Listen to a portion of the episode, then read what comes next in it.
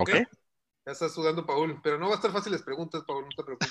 Uy, ahorita, ahorita va, a lanzar la ecuación de optimización y vámonos. ok, bueno. Hola seguidores de Academia Lean Sigma, estamos aquí reunidos en un live más. Esta semana es un evento pues emocionante, es un tema, digamos que ya tiene tiempo, pero, pero que en realidad no se ha explotado como se debiera eh, es Data Science para la industria de manufactura.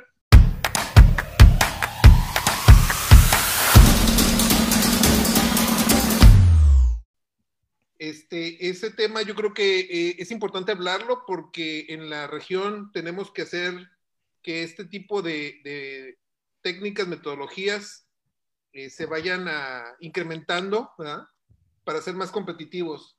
Entonces les quiero presentar al panel de hoy tenemos a Paul Ramírez, es Lead Data Science con experiencia en modelos para la optimización de procesos industriales. Hola Paul, ¿cómo estás? ¿Qué tal? ¿Cómo estás? Eh, buenas tardes, mucho gusto. Ok, en, la otra esquina tenemos a Miguel Pereira, Seis Sigma Black Belt, este, experto en, ciencia de datos, es uh, Engineering Manager de Johnson Metty en San Diego. ¿Qué tal, Miguel? ¿Cómo estás? ¿Qué tal, Julio? ¿Cómo estás? Buenas tardes. Me haces un honor con eso de experto, pero bueno. es muy humilde este muchacho. muy, muy humilde, ¿eh? Qué bárbaro. Ya que se le sube la cerveza, se le va a quitar lo humilde. ok, este, bueno, me gustaría comenzar uh, explicando. Hay, personas que ya saben mucho del tema, hay personas que saben poquito, y, me gustaría comenzar uh, preguntando su definición personal, no, no la del libro, ¿sí? Sino definición personal de qué es ciencia de datos. Entonces, este, Paul, ¿nos puedes dar tu definición de, ciencia de datos? ¿Cuál, ¿Cuál sería tu definición, Paul, personal? Sí, con mucho gusto. Mira, la ciencia de datos es eh, un, área muy reciente que eh, conjunta métodos de estadística, de ciencias de la computación eh, de bases de datos y que tiene un, componente muy importante que es el que se requiere tener conocimiento del negocio, eh, cualquiera que este sea, ¿no? Porque sí es muy importante entender eh, la conceptualización estadística, sí es muy importante ser capaz de programar, pero también es igual de importante el entender de qué estás hablando y en dónde estás trabajando, porque el fin principal de la ciencia de datos es extraer información que sea de utilidad de, la enorme cantidad de datos de que se dispone actualmente para poder eh, generar inteligencia que mejore los ingresos del negocio o, que evite que tenga gastos innecesarios. Y la única forma de, conseguir esto, obtener un impacto significativo en el negocio, es que entiendas tanto la parte técnica como de qué trata el negocio. Ah, excelente, me gusta. En ese, en ese término lo podremos poner. Muy bien, me gusta. Ahora, Miguel, ¿qué puedes complementar tú de eso, de tu propia definición? Sí, pues para mí como ingeniero, como gerente de ingeniería, la ciencia de datos eh, en lo personal es, un área de estudio y, aplicación que se enfoca en cómo obtener datos de, calidad, cómo analizarlos, cómo generar modelos de optimización de servicios y, y productos en la empresa donde trabajamos, ¿no? De eso, de eso se trata para mí. Vale, muy padre. Pues yo, yo fíjate que estoy formando una opinión, no, no, no, me, no me toca a mí decir, ¿verdad? Porque yo no soy el experto. Bueno, ¿por qué no? Estamos platicando, ¿no? Con lo poquito que he visto, es como, como el que va, va a eliminar a todos los brujos. O sea, ya no va a haber brujería, pues ya no va a haber truco, hay que, yo adivino, yo pienso, ¿ah? ya con datos, pues ya, ya, se van a acabar esas, esas gentes, esas personas o, o esos procesos donde la gente tenía intuición o le ponía su feeling, ¿no? Para predecir, ¿no? Y este, y con esta nueva metodología, pues, este, pues van a ser decisiones uh, inteligentes, ¿no? Decisiones educadas, como se, como se llama coloquialmente, ¿no? Bueno, esa es la esperanza, ¿no? Esa es la esperanza. Ok. bueno, y, y por ejemplo, yo tengo una pregunta. ¿Qué ventajas va a tener una empresa que usa ciencia de datos contra las empresas que no lo usan? Miguel, ¿qué me puedes platicar de eso? Bueno, lo, que yo he visto, ¿verdad? Es obviamente para empresas que viven en, competencia en, medios digitales, pues es, una cuestión de, vital importancia, ¿verdad? Y para mí lo que yo he visto en la industria de, manufactura eh, se vuelve pues una ventaja competitiva. Si tú puedes generar, por ejemplo, modelos de optimización de parámetros eh, para máquinas o poder colectar datos a través de sistemas de automatización y, después tratar de eh, mejorar esos procesos, se vuelve definitivamente una ventaja, ¿no? Ok, muy bien. ¿Y tú, Paul, qué, qué ventaja miras en, las industrias, en las empresas que usan ciencia de datos contra las que no usan. Sí, Julio, mira, em, bueno, yo pienso que no están mal las, eh, las corazonadas y, a veces es necesario tomar decisiones sin tener mucha información al respecto, porque hay que tomar una, pero sí me parece que mientras mejor em, calidad de información tengas y mientras Mm, más soportados estén tus decisiones eh, eh, en mediciones cuantitativas, eh, más cerca estarás de tomar la mejor decisión posible ¿no? para el negocio.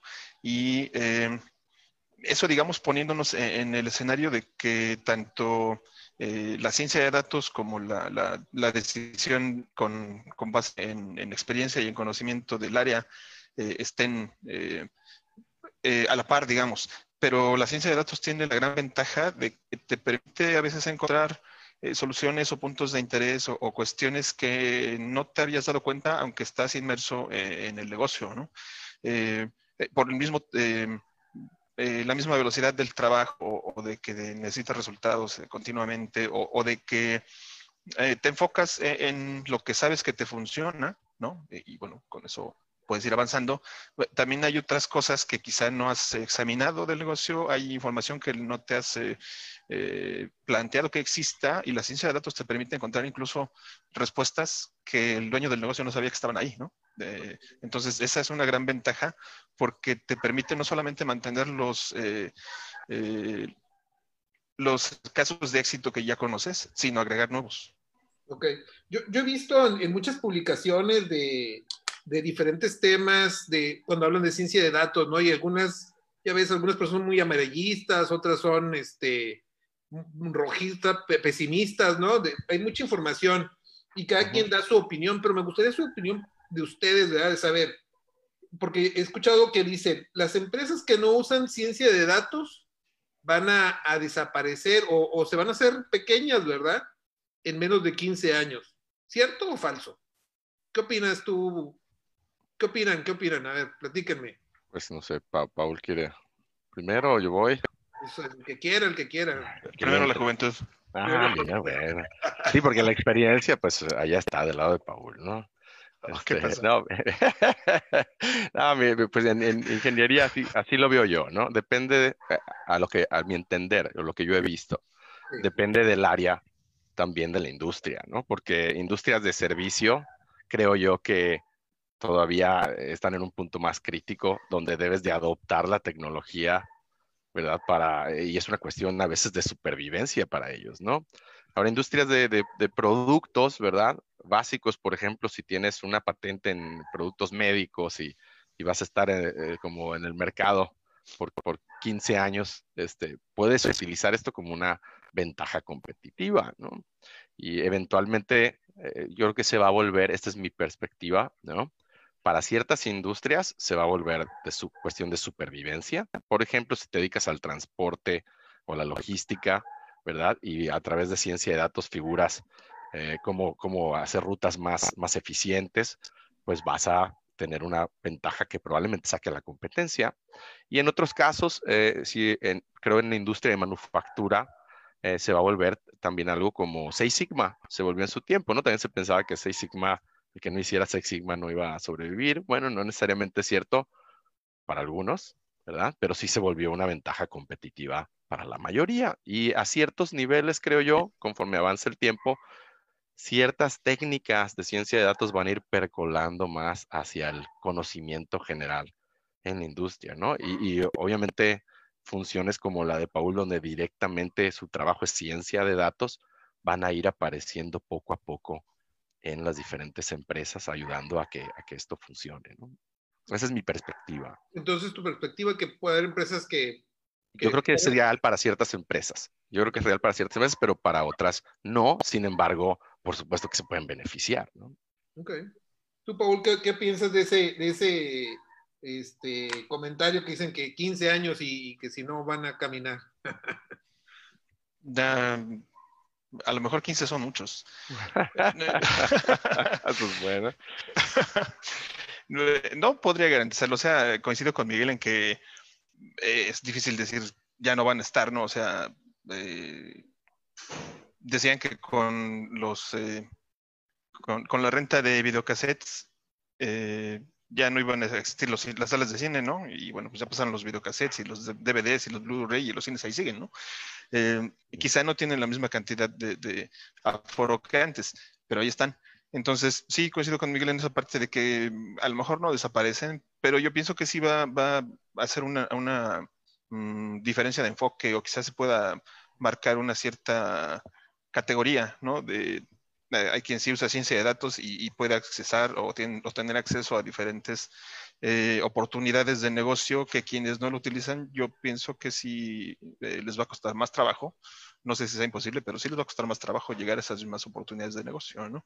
Porque, como comentábamos hace rato, la ventaja de la ciencia de datos es que aparte de que te permite hacer tomar decisiones basadas con datos numéricos que podrías igual tomar teniendo un, muy buen conocimiento del negocio, incluso sin hacer ciencia de datos, pero eh, la ciencia de datos te permite hacer descubrimientos que solamente basado en la experiencia quizá no, se obtendrían. Entonces, e, esa pequeña ventaja que significa el, el tener ese adicional de, situaciones que puedes eh, darte cuenta que están ahí a través de la ciencia de datos y que por eh, solo con la experiencia a veces no alcanza, eh, eso también me parece que significa un diferenciador, ¿no? Siento que sí habrá una diferencia y está, no sé, medio escalón más arriba las empresas que utilizan ciencia de datos. No sé si se vayan a desaparecer, pero siento que sí les va a costar trabajo tener acceso al mismo tipo de oportunidades que quienes sí utilicen la ciencia de datos. Sobre todo con la digitalización, ¿no crees, Pablo, de, muchas empresas, conforme se van moviendo más a, medios digitales, este, pues ahora tienes que competir en también esos, esas áreas, ¿no? Sí. Esas nuevas plataformas. Sí, así es. Ok, este, aquí ah, vamos a, a, ver otro, otro caso aquí que, ¿qué tipo de negocios o empresas ¿qué tipo de negocios o empresas ya usan ciencia de datos? ¿Tú, qué, has visto con tu experiencia, Paul? ¿Tú, qué, negocios ya, lo están usando de forma estratégica para su, desarrollo como empresa? Em, en mi experiencia, las empresas eh, que fabrican tecnología, ¿no? computadoras, este, impresoras, empresas que eh, que transportan, ya sea personas o, este, o carga, y también eh, empresas que, que producen eh, artículos de consumo masivo, ¿no? Eh, y que em, sobre todo empresas que tienen una, que directamente son situadas fuera de México, para, para, ponerlos en el contexto internacional, empresas directamente que, sus oficinas centrales están situadas fuera de México, oficina de, perdón, eh, empresas de procedencia extranjera, o bien que son nacionales, pero que tienen una fuerte influencia de empresas de Estados Unidos o de Europa. Eh, hace, no sé, siete años, eh, ocho por ahí, fue que comenzó mi interés por la ciencia de datos y yo en ese entonces colaboraba para un centro de investigación que se llama CIMAT. Mm.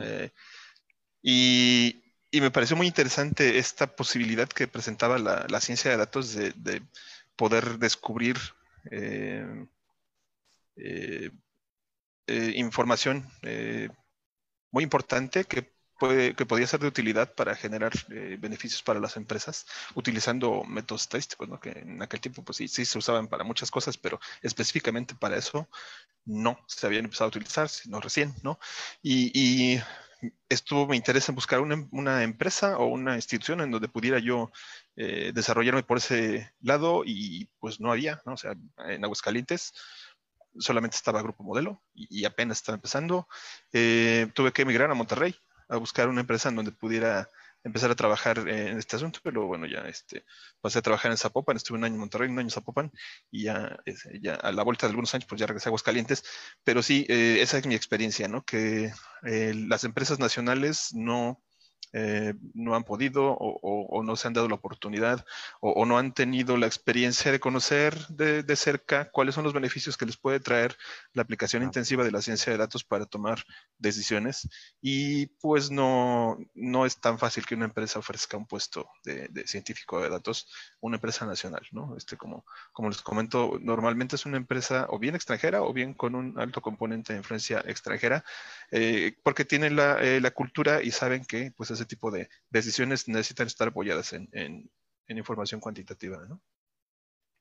Miguel, ¿cuál sería tu, opinión al respecto? ¿Qué empresas son las que lo están usando?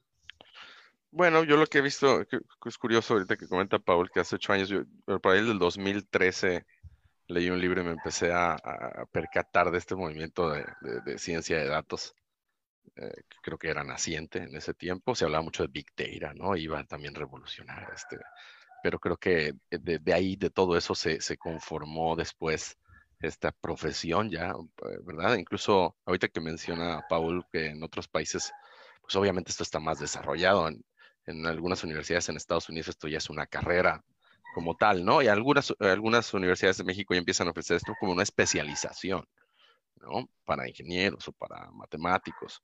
Entonces, eh, lo que he visto a través de estos años que le he dado eh, pues, más o menos seguimiento, ¿verdad? A todo este movimiento, eh, pues obviamente son las empresas de bandera, ¿no? Como, como son eh, Microsoft, Google, este, las empresas que viven en ese entorno, ¿no? Que, que viven a través de mejorar sus algoritmos de recomendación, este, mejorar rutas de transporte, como comenta Paul, etcétera. me ha faltado ver realmente en lo personal una, una aplicación ingenieril eh, más robusta utilizando ciencia de datos, pero creo que poco a poco se va acercando eh, eso, ¿no? Conforme se usan más plataformas de, la nube, por ejemplo, como Azure o AWS, eh, Amazon Web Services, pues se van abriendo estas posibilidades, ¿no? De, de crear algoritmos donde mandes un API call y te regrese una información y puedas meterlo a una máquina. Entonces, ingenieros de, automatización están viendo cómo, cómo aplicar esto en cuestiones como ingeniería de confiabilidad.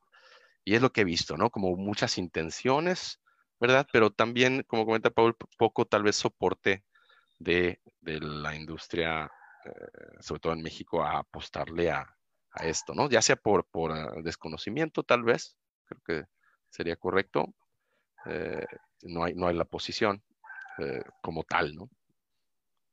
Entonces, eh, sí, esas, creo que no he visto en México una empresa que realmente esté haciendo buenos experimentos con esto todavía, ¿no?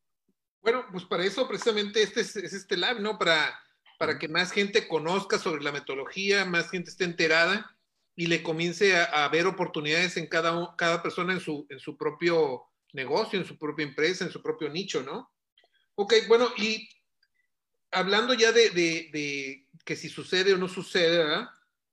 Eh, Paul, ¿nos puedes platicar un ejemplo que hayas vivido tú de ciencia de datos? Eh, si tienes alguno de, la, de manufactura, bueno, y si no has vivido algún ejemplo de datos, pues también que nos des, des como en qué aplicación pudiera suceder esta, esta ah, ciencia de datos. Sí, mira, Julio, con gusto. Em, hace tiempo, cuando colaboraba, con el Centro de Investigación, eh, tuvimos la oportunidad de eh, participar con una empresa mm, de, la cadena de producción eh, automotriz que hacía algunas partes metálicas em, por este troquelado, ¿no? O sea, con una prensa les dan unos golpes a, la, a la lámina y se le hacen algunas perforaciones, se le da forma a, a la lámina, entonces ya queda la pieza, ¿no? Y bueno, pero por efecto del mismo golpe del eh, troquel, eh, o pueden quedar perforaciones imperfectas o puede quedar eh, una ruptura pequeña en la pieza que después hace que, que no sea adecuada ¿no? para el siguiente proceso. Y, em, y también había situaciones en donde no se rompía la lámina, pero sí quedaba demasiado delgada como para soportar el siguiente proceso en donde se le acoplaba otra pieza. Y entonces, si resultaba adelgazada en el troquel, cuando se pasaba el otro proceso, se rompía y entonces se desperdiciaba no solamente la pieza que estaba adelgazada, sino la otra que se le pegaba, ¿no? Entonces, eso era, eso era un problema. Nos pidieron eh, hacer una propuesta para detectar la, las láminas adelgazadas y bueno, las láminas que tenían los, eh, las perforaciones en lugares incorrectos o que estaban rotas, esas son fácilmente identificables con un, proceso de, fotografía común, ¿no? Eh, que se utiliza mucho en la industria para ver precisamente que estén los huecos en donde estén, que sea la cantidad adecuada y, cosas como esas. Pero una pieza adelgazada no se ve en una fotografía porque no está rota, este, no tiene un hueco fuera de lugar, ¿no? O sea, no es visible el adelgazamiento, pero sí es visible con eh, fotografía térmica. Entonces lo que propusimos fue hacer una fotografía térmica de la pieza y eh, en donde estaba adelgazada, pues estaba más caliente y eso eh, en un coloreado artificial, pues se nota en, en, la fotografía térmica y entonces lo que hicimos fue después un clasificador eh, con análisis discriminante lineal, que es un proceso estadístico, eh, un método estadístico, y eso está dentro de Machine Learning. Y pues con eso se podía eh, fotografiar a la pieza, ver si estaba adelgazada y entonces decir, esta, esta pieza está bien, esta pieza está rota, esta pieza parece que está adelgazada, entonces está revisada. ¿no? Este, esa era la aplicación y a mí la verdad es una de las que me ha parecido muy interesante y me ha gustado mucho. Oh, pues y tiene una historia triste al final. ¿Por qué? A ver, pero de una vez cuenta. Entonces era un modelo de clasificación por Machine sí, un modelo de clasificación por Machine Learning con eh, imágenes termográficas. Eh, ¿Estaba el modelo en la nube, Paul? Sorry que te, que te interrumpa nomás. ¿Era en la nube o lo tenían en, grabado en un servidor el modelo y, se iba eh, actualizando? Sí, estaba grabado y, se actualizaría cada cierto tiempo con, ah, imágenes nuevas. Eh, pues una directora del centro de investigación me dijo que no podíamos hacer eso porque el CIMAT no se dedicaba a comprar cámaras. No me digas, no me digas eso, por favor. Salud.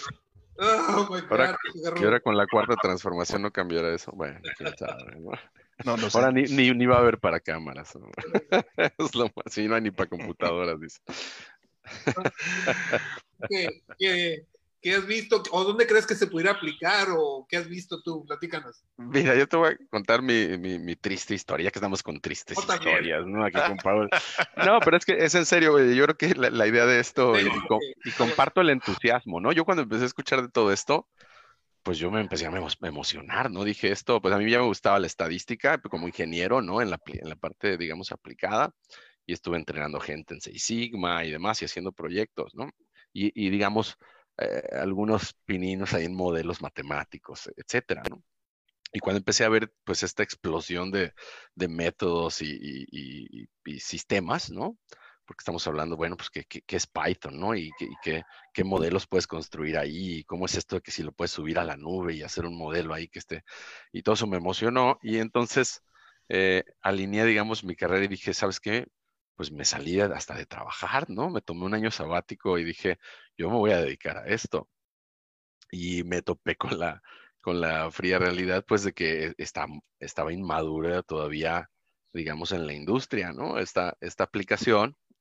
Y, pues hay mucho, por ejemplo, hay plataformas donde tú puedes eh, generar algoritmos y hasta competir. No sé, a lo mejor Pablo está familiarizado con Kaggle y otras plataformas donde pues puedes subir algoritmos y, competir, y ahí empresas suben sus datos y, hasta de eso pueden vivir cierta gente, ¿no?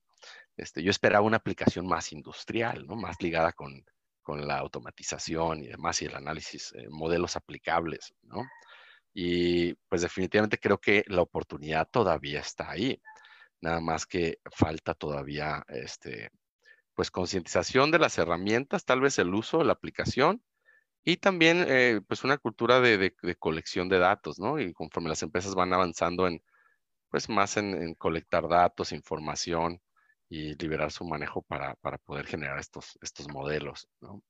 Entonces, eh, esa, esa es la experiencia eh, personal. Creo que hay oportunidades en la industria, ¿no? Por ejemplo, para máquinas, hacer modelos de predicción de fallas podría ser una aplicación interesante, ¿no?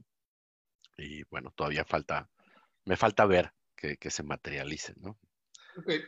Este, voy, a pasar a saludar a algunas personas que están conectadas, algunas preguntas que han hecho que se me hacen así interesantes y luego continuamos con, el, con los demás temas. Quiero saludar a, a Fili. Hola Fili. Jorge Martínez por ahí anda. Saludos. José Castro. Este, Graciel, Graciel Raigosa. Hola, ¿qué tal? Areta Betancur. Lorena Félix. Casia Karen. Hola este, José Castro, Juan José Machuca, saludos maestro, Alexis Pinto, Arturo Ortiz, Yuridia, hola, ¿qué tal? ¿Cómo están? Gracias por conectarse. Ari de la Cruz, muchas gracias. Aquí, a ver, una pregunta. Dice Jorge. Ah, aquí viene una pregunta de Jorge. Ah, sí, sí, si quiero estudiar ciencia de datos, ¿qué, qué tengo que estudiar? Dice. ¿Qué temas tiene que, aprender una persona que estudia ciencia de datos o que es científico de datos? A ver, pues mejor me refiero a Paul para, a ver, Paul. eso, ya que él se dedica directamente a esto. Sí, eh, perdón, ¿quién hizo la pregunta? Jorge Martínez. Jorge Martínez, mira, eh, hay dos enfoques en ciencia de datos y, se puede notar en los equipos con los que he tenido la oportunidad de colaborar y otros que he podido conocer. Eh, hay un grupo de científicos de datos que vienen directamente de, las ciencias exactas, de estadística sobre todo, pero puede ser estadística, puede ser física, eh, matemáticas, eh, biología, ¿no? finanzas. Ah, porque en todas esas carreras y en todos esos perfiles tienes un fuerte componente estadístico y matemático. Y después también tienen experiencia en, programación, en SQL también, y em, y, bueno, tienen, tienen interés por, por eh, las aplicaciones en los negocios. Digamos que ese es un, un primer grupo de, de, personas interesadas o que están trabajando en ciencia de datos. Y también está el otro perfil, que son eh, personas que vienen del área de ciencias de la computación, eh, que también puede ser de ingeniería mecánica, por ejemplo, y que tienen un fuerte componente computacional, han aprendido también, no tienen bases estadísticas interesantes y, y también su formación ingenieril les permite tener un, un fuerte manejo de matemáticas, ¿no? Entonces, eh, también hay eh, científicos de datos, o más bien serían eh, analistas de, ciencia de datos, que provienen de las ciencias económicas, pero sí, en general yo diría que necesitas un fuerte dominio de estadística y matemáticas, un, buen componente de habilidades computacionales y conocimiento del área en donde lo quieres aplicar. Serían las tres cosas más importantes. Ok, eh, aquí José Castro pregunta, ¿la ciencia de datos se puede aplicar en análisis de efectos de un proceso para mejorar este? Análisis de efectos de un proceso para mejorarlo. Bueno, a lo mejor si el, si, ¿cómo, cómo clasificas el defecto? Igual y ahorita complementa a Paul, ¿no? Pero yo, yo me lo imagino como si es, eh, estás clasificando como pasa falla y a lo mejor tienes eh, diversos regresores que te pudieran ayudar a, hacer esa clasificación. Si tienes los datos y puedes generar un modelo, podrías hacer algún modelo de, regresión logística, por ejemplo, y ponerlo en, un servidor o en la nube y ver, meterlo a algún sistema ahí de, machine learning, ¿no? Y creo, creo que sí se pudiera aplicar. Yo no lo he visto todavía, ¿no? Otra vez es, esto es eh, teórico, ¿no? Pero creo que hay, que hay la posibilidad de aplicarlo. ¿Tú, qué opinas, Paul? ¿Se puede usar?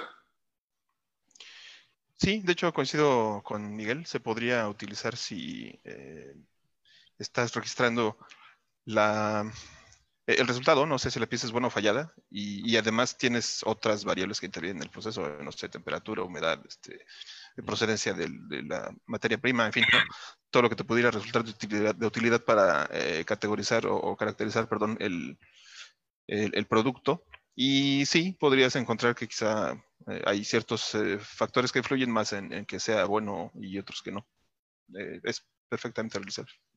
Juan José Machuca nos dice que, pues, que se usa mucho en la industria automotriz y Claudia Márquez, ¿en qué procesos es utilizado la programación R?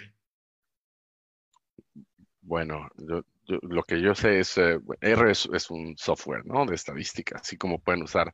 Típicamente en, ciencia de datos, y ahorita me corrige Paul, ¿no? Pero eh, está R, está SAS, está Python, y pues bueno, esos son los, los softwares, ¿no? Ahora ahí puedes programar diferentes modelos y diferentes personas utilizan diferentes plataformas. Yo lo que he visto, no sé si, si sea nada más yo, pero una tendencia, digamos, la gente más purista en, ciencia de datos, he visto que, se van más por R.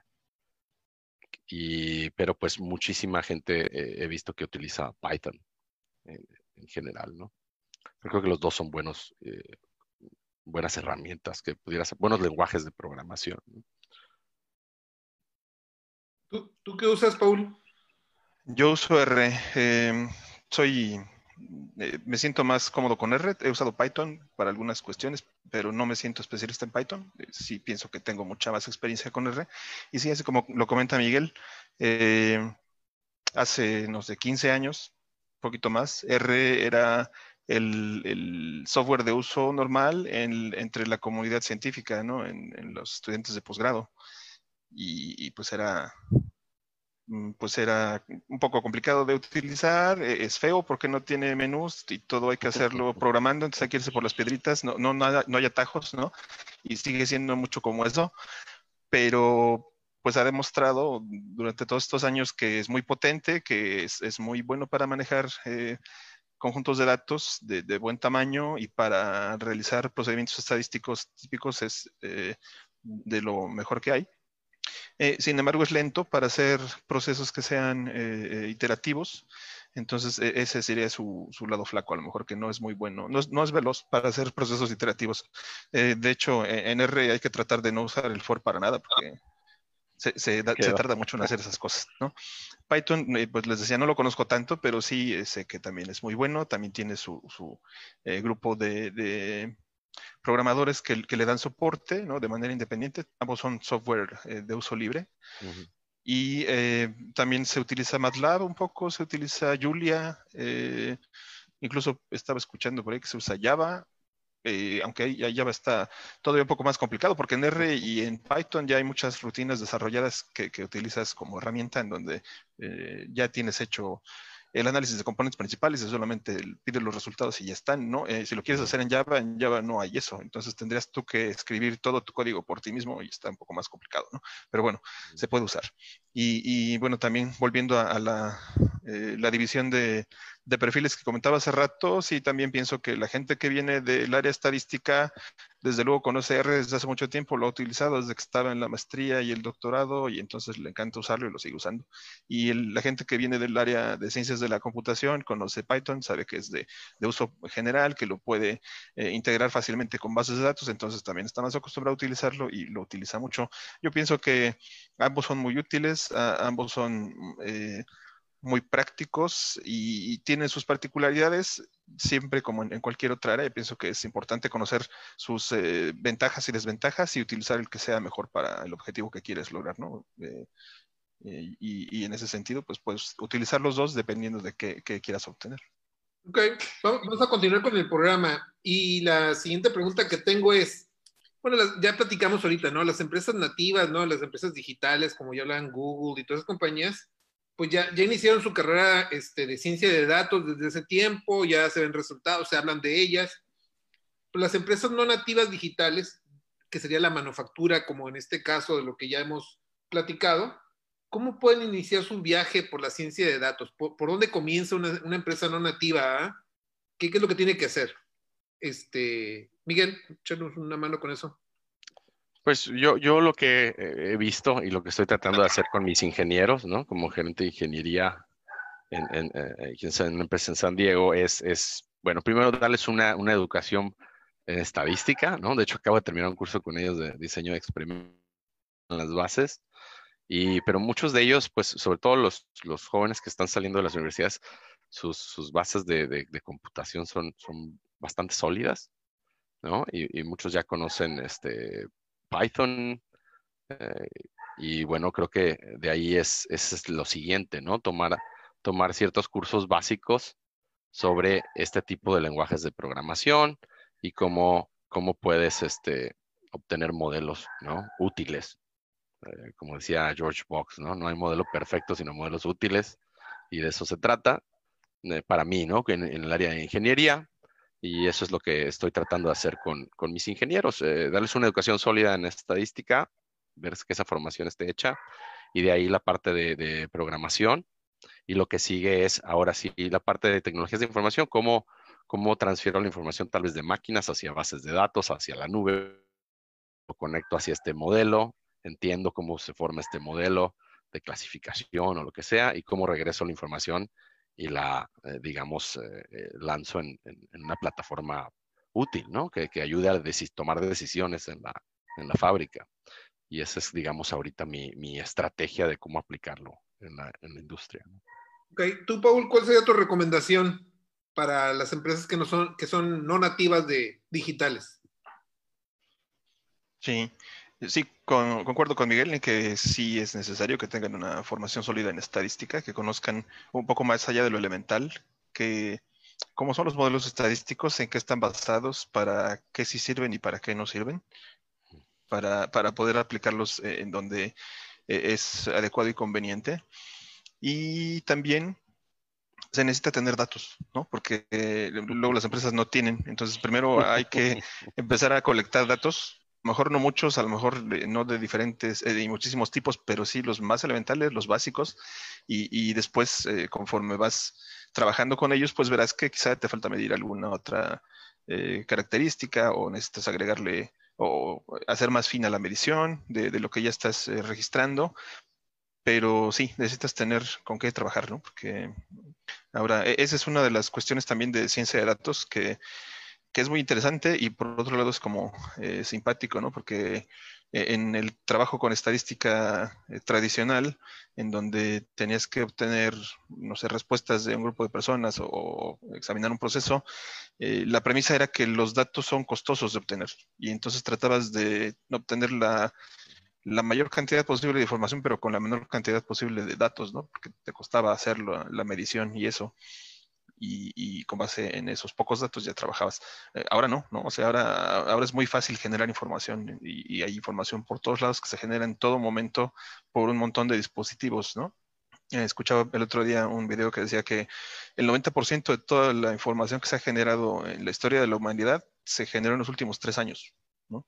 Y, y, que aproximadamente cada tres años se va duplicando la cantidad de información que hay disponible porque, bueno, pues eh, se genera información, pues, decíamos, por todas partes, ¿no? Este, los dispositivos móviles, los vehículos ahora también tienen información que generan, ¿no? Y, muchas de las de la maquinaria que se utiliza en la industria también está preparada para generar ese tipo de información. Entonces, eh, ahora el problema no es que sean costosos los datos, es que ahora tenemos datos de más, ¿no? Eh, y, tener muchos datos no es lo mismo que tener mucha información, porque no todo lo que se genera es útil para lo que quieres hacer, ¿no?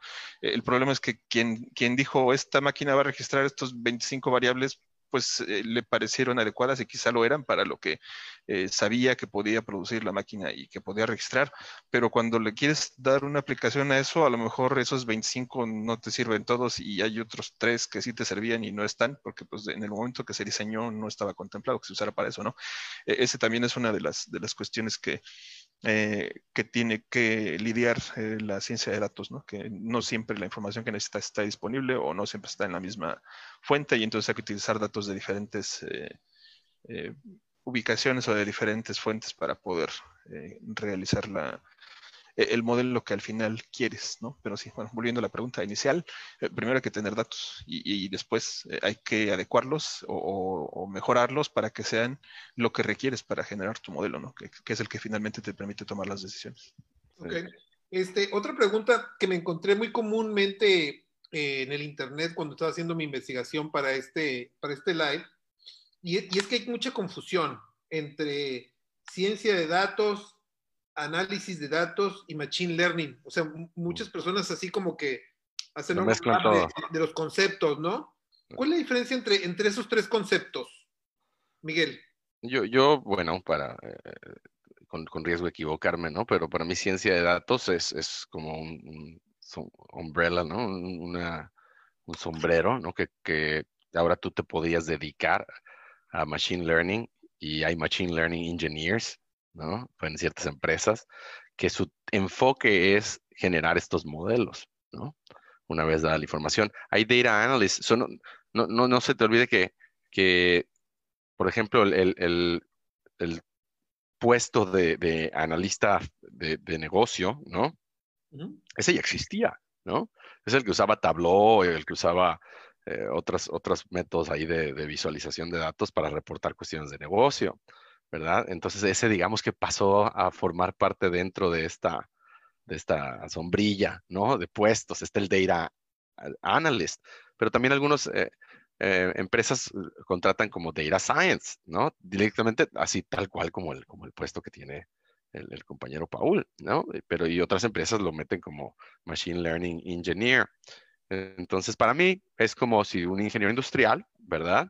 En una empresa de ingeniería industrial, digamos, fuera el campo y, lo contratar en una empresa como ingeniero de calidad, en otra como ingeniero de procesos, en otra como ingeniero de manufactura. Esa es la diferencia, ¿no? Está el data science y en una empresa lo pueden contratar como data scientist o lo pueden contratar como machine learning engineer o como business analyst. Ah, ese es mi, mi entender de por qué la confusión de repente. Ok, interesante. ¿Y tu, punto de vista, Paul? ¿Cuál, cuál sería? Sí, eh, sí, coincido. Yo también pensaría que, digamos, el, la categoría más grande es ciencia de datos o data science, y, dentro de eso hay diferentes, ¿no? Que eh, las personas que nos dedicamos a esto podemos o no manejarlas todas, ¿no? Quizá ahí eh, radicaría la, la, diferencia, ¿no? El científico de datos espera que se tenga un conocimiento más amplio de los modelos estadísticos, de programación, de conocimiento del negocio, para poder dar estos modelos y dar recomendaciones para el negocio, ¿no? Eh, un eh, Machine Learning eh, Engineer, pues digamos que también está dentro del campo de ciencia de datos, pero se especializa en generar modelos de clasificación ¿no? o, de aprendizaje. Quizá pueda hacer otro tipo de modelos, quizá no es de su interés y, se basa solamente en estos ¿no? de, aprendizaje. Y, el Business Analyst quizá es un, poco más técnico, menos eh, eh, especializado, ¿no? que puede, pues sí, visualizar algunas de las variables importantes del negocio o, de la industria y entonces ver cómo van avanzando y tiene ciertas reglas para decir si, si se va por acá, este, pues ya eh, una alerta porque sea, ya tenemos ahí un problema, ¿no?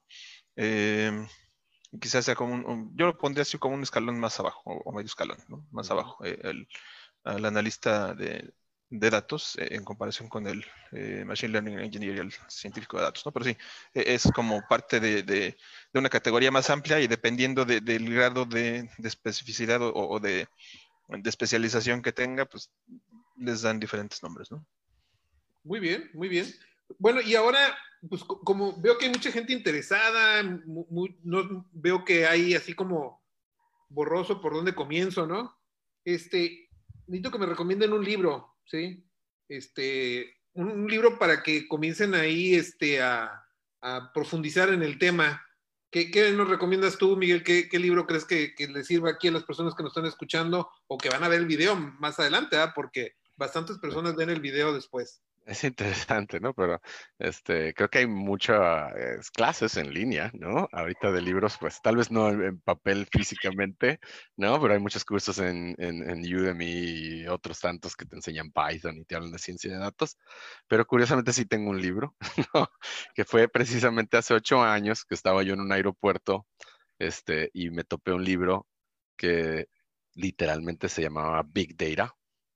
¿No? Y lo compré porque pues eh, estaba ahí y dije pues, pues para leer en el avión y eh, ese libro me introdujo a, todos estos conceptos, ¿no? De, empresas y contaba, cuenta ese libro algunas anécdotas. Este tiene ocho años, este libro, ¿no? Y cuenta, digamos, los primeros experimentos de empresas como Walmart tratando de hacer monitoreo de productos y demás. Y cuenta fallas y errores. Y también otras cosas, ¿no? Por ejemplo, eh, los, todas las, las cuestiones de, de, cybersecurity, que ya eran una, una, cuestión este, que se estaba pensando en ese tiempo y se está tratando de resolver. Este, cuestiones, de, cuestiones éticas, como qué pasaría pues, si tienes un modelo que te predice cuánto va a permanecer una persona en una empresa en base a su eh, no sé, raza, este, estatura, lo que sea, y entonces lo utilizas para filtrar gente, ¿no? ¿Qué tan ético sería hacer eso? Este, en fin, ¿no? O sea, hay, muchas, está, está, está bueno, está, está, bueno, ¿no? Y créeme que son, son temas que se, se, se, tocan, ¿no? Este, que podemos predecir qué tanto tiempo va a dar una persona en base a ciertas características de su, de su currículum, y es esto ético o no, ¿verdad? Todas esas cuestiones siguen, creo, vigentes y son interesantes. Entonces, eh, yo recomiendo ese, ¿no? Eh, Big Data a, a mí me, me, enganchó en estos temas. Ok, excelente. Paul, ¿tú qué libro nos recomiendas? Perdón, estoy hablando con el micrófono cerrado. Eh, suele suceder. A riesgo de verme demasiado técnico, pero hay un libro que a mí me resultó muy interesante cuando estaba estudiando la maestría y, que me gusta mucho porque es la base estadística de todos estos temas que hemos venido platicando, del aprendizaje eh, máquina y de los modelos que se utilizan para hacer clasificación y todo esto, que se llama, aquí lo tengo apuntado porque no se me olvide, The Elements of Statistical Learning o los elementos del aprendizaje estadístico. Déjame anotarlo. Eh, sí, eh, The Elements of Statistical Learning eh, o Elementos del Aprendizaje Estadístico de Robert Tifshirani, Trevor Hasty y Jerome Friedman. Y es un, es un libro muy, muy interesante que nos presenta todas estas bases. Eh, debe tener 20 años el libro, pero es un concentrado de todos los elementos precisamente de, de, la ciencia de datos. ¿no? Es, eh, es técnico, sí se requiere un buen conocimiento de estadística para entender de qué habla, pero es, es muy bueno, ¿no? Así como referencia de los métodos, eh, yo sí lo, lo, recomendaría mucho. Ok. Bueno, de, de, este tema de ciencia de datos, yo creo que podríamos pasarnos toda una tarde platicando y tal vez un par de días, ¿no? Pero pues lamentablemente tenemos que ir cerrando el, el programa. Entonces, yo quiero que, que me hagan una recomendación final vamos a hacer recomendaciones finales, dos recomendaciones, ¿no? Una para los líderes o los managers, los encargados de las industrias, y otra para los profesionales. Para los profesionales, ¿qué es lo que tienen que hacer para, para involucrarse en este mundo? Entonces, pues la primera recomendación quiero que sea para los líderes, para las empresas.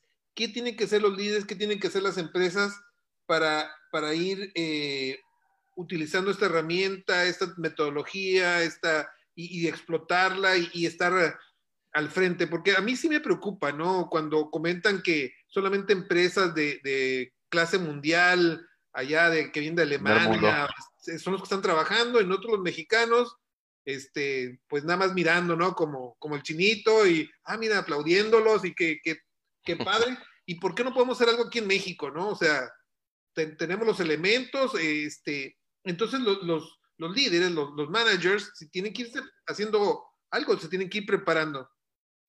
Entonces, este, ahorita se nos fue Miguel, pero yo ahorita pienso que regresa. Este, tú, Paul, ¿qué, nos puedes, uh, qué recomendaciones darías para los líderes? Sí, yo les recomendaría que se arriesgaran a, a, empezar a considerar la ciencia de datos como una buena fuente de inteligencia sobre el negocio, ¿no? Y, y lo expreso así porque siento que pueden tener la impresión de que es un riesgo dejar de tomar las decisiones como se han venido tomando, con base sí en el conocimiento del negocio, pero sí mucho en corazonadas, que a veces pueden o no coincidir con lo que dicen los datos. ¿no? Entonces, que tomen el riesgo, que quizá lo hagan de manera gradual, que vayan ganando confianza en, que estos métodos efectivamente les pueden eh, generar un, gran impacto positivo en los resultados de la empresa y que, eh, que se dejen eh, apoyar, ¿no? ayudar por los métodos estadísticos y, computacionales para eh, ir ganando más, más inteligencia del negocio. Ya se pegó en la cabeza a mi perrita. Ok. Oye, y entonces, y ahora para los, para los profesionales, ¿qué es lo que tienen que hacer? ¿Cuál sería tu recomendación final para los profesionales? Para los profesionales que están en las áreas en, donde les platicábamos de este que están en un área eh, muy relacionada con, las matemáticas, la estadística, la física, eh, pues que le, den un vistazo a esta nueva área o esta nueva carrera, ¿no? Que es, muy muy interesante, está abriendo ese camino y hay mucho trabajo para, la gente, ¿no? Por ahí en un, en un anuncio de una universidad de una universidad de Estados Unidos que da cursos precisamente de ciencia de datos, decía que en Estados Unidos hay un déficit de 5.000 científicos de datos eh, ya en este momento, ¿no? Y que se espera que crezca en los siguientes años. Entonces hay mucho trabajo. Eh, buen número. Sí. Ok, este, bueno, ahorita vamos a pasar a, saludar a las personas que se conectaron después. Este, Samuel, ah, muchas gracias por conectarte. Miguel Valenzuela, Carmelo Juárez, muchas gracias. Karen de la Cruz, no, Karime de la Cruz.